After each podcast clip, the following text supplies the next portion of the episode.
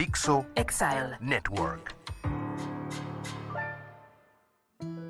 Hola, soy Bárbara Tijerina y hoy vamos a hablar sobre la importancia de la imagen. Y te voy a contar cómo un error en ella le costó la presidencia a un candidato de Estados Unidos. Después vamos a hablar del efecto halo y cómo nos afecta en nuestros juicios.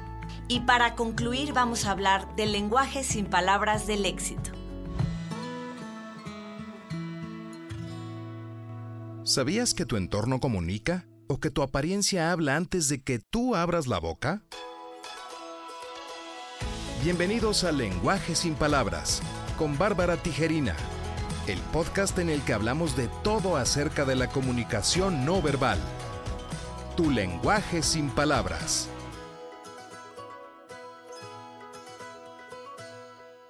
¿Qué fue lo que pasó? En el debate por la presidencia entre Kennedy y Nixon, triunfó la imagen. Aquel 26 de septiembre de 1960, 60 millones de espectadores se sentaron frente a sus televisores para ver a los candidatos a la presidencia. El escenario fue uno de los estudios de la cadena CBS de Chicago, donde los candidatos del Partido Demócrata, John F. Kennedy, y del republicano Richard Nixon se enfrentaron al primer debate presidencial televisado. Quienes lo escucharon en radio le daban la ventaja a Nixon. Tenía mucho más tablas para hablar. Pero en la pantalla, Kennedy supo usar sus armas. Sentado perfectamente, cómodo, recargado. Una imagen impecable. Un traje negro que contrastaba con la escenografía un bronceado matizado con maquillaje que con las luces del foro lo hacían ver fresco, vigoroso, sano, en contraste con Nixon, quien no se quiso maquillar, llevaba un traje gris que solamente se perdía con el fondo. Además, su barba le hacía un efecto con la sombra que nada favorable. Sudaba por las luces y porque había tenido una reciente operación de rodilla y eso de haberse negado a maquillar ya lo dejaba en desventaja junto a Kennedy. Realmente Nixon se veía lúgubre. El efecto de esta exposición cambió el rumbo de las elecciones, por supuesto a favor de Kennedy, y marcó un antes y un después en la forma de hacer política. Antes, si nos ponemos a pensar, bueno, Abraham Lincoln, ¿qué tenía que hacer? Tenía que escribir muy bien. Churchill, que viene ya en otra época, tenía que ser el amo de la palabra y lo hacía muy bien, hablaba perfectamente. Pero aquí entraba un nuevo elemento, la imagen, la imagen, la televisión. La imagen habla y tiene un efecto en nuestras decisiones. Todo el tiempo estamos eligiendo. Nuestro cerebro en segundos determina si confía o no confía en alguien. El cerebro hace atajos mentales para decidir y lo hace con base en suposiciones. Cuando te dicen no supongas, es antinatura. El cerebro está cableado para suponer. No lo puede ni lo debe evitar. Lo más importante para tu cerebro es la sobrevivencia. Y si percibe que alguien puede ser un peligro para ti, te enciende todas las banderas rojas. Ya tú decidirás si le haces caso o no.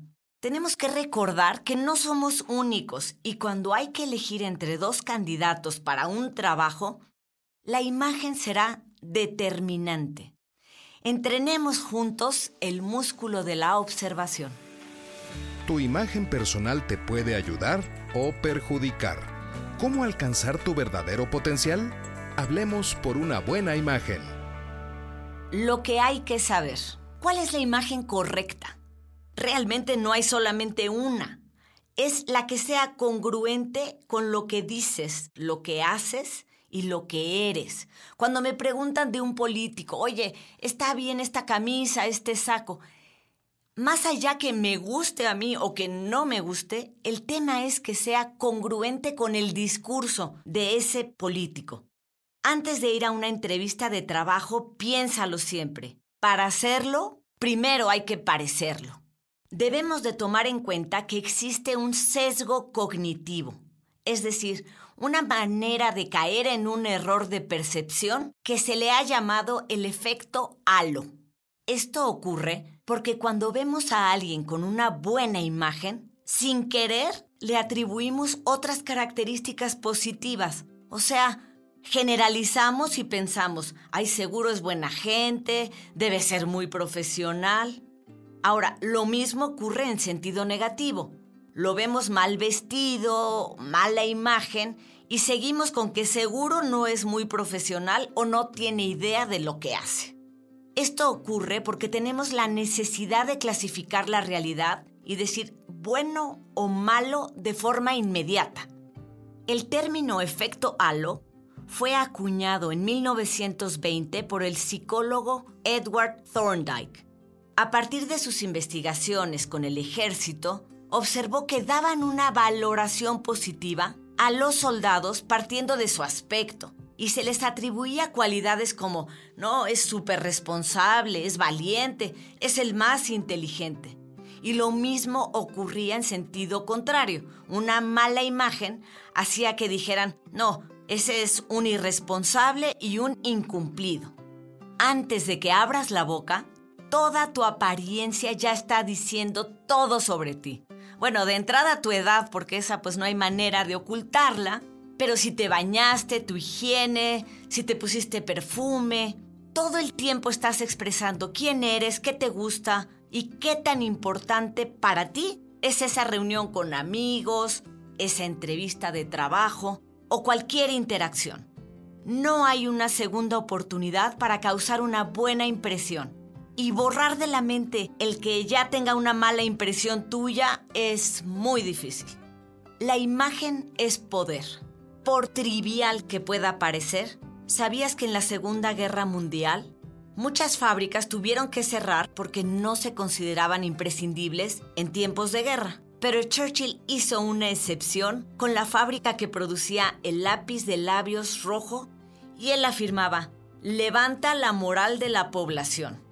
Ayuda a las mujeres a sentirse fuertes, seguras y atractivas.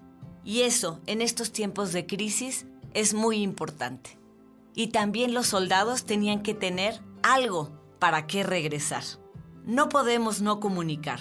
Tu cuerpo está hablando todo el tiempo. Es el momento de tu crecimiento personal. Si te vistes mal para una ocasión, hablarán de tu ropa y de tu mala imagen. Si vas correctamente presentado, hablarán de ti la ropa y la imagen también repercuten directamente en cómo nos sentimos. Les pasó a muchos durante la pandemia que como se quedaban en casa, vestían ropa cómoda, de descanso, se ponían las chanclas de vacaciones y después decían, híjole, no puedo trabajar, no sé por qué, no ando muy creativo, no se me ocurre nada y además me siento cansado. La ropa afecta nuestra mentalidad y hay ropa o chanclas que simplemente nos ponen en modo vacaciones. Piénsalo así.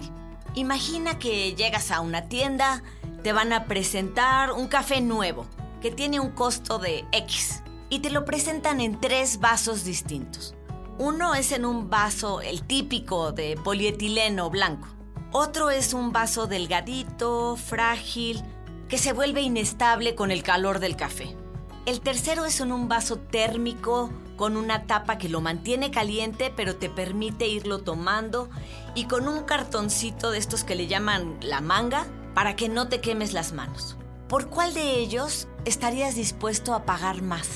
Nosotros somos esos vasos cuando vamos a una entrevista de trabajo. ¿Cuál quieres ser?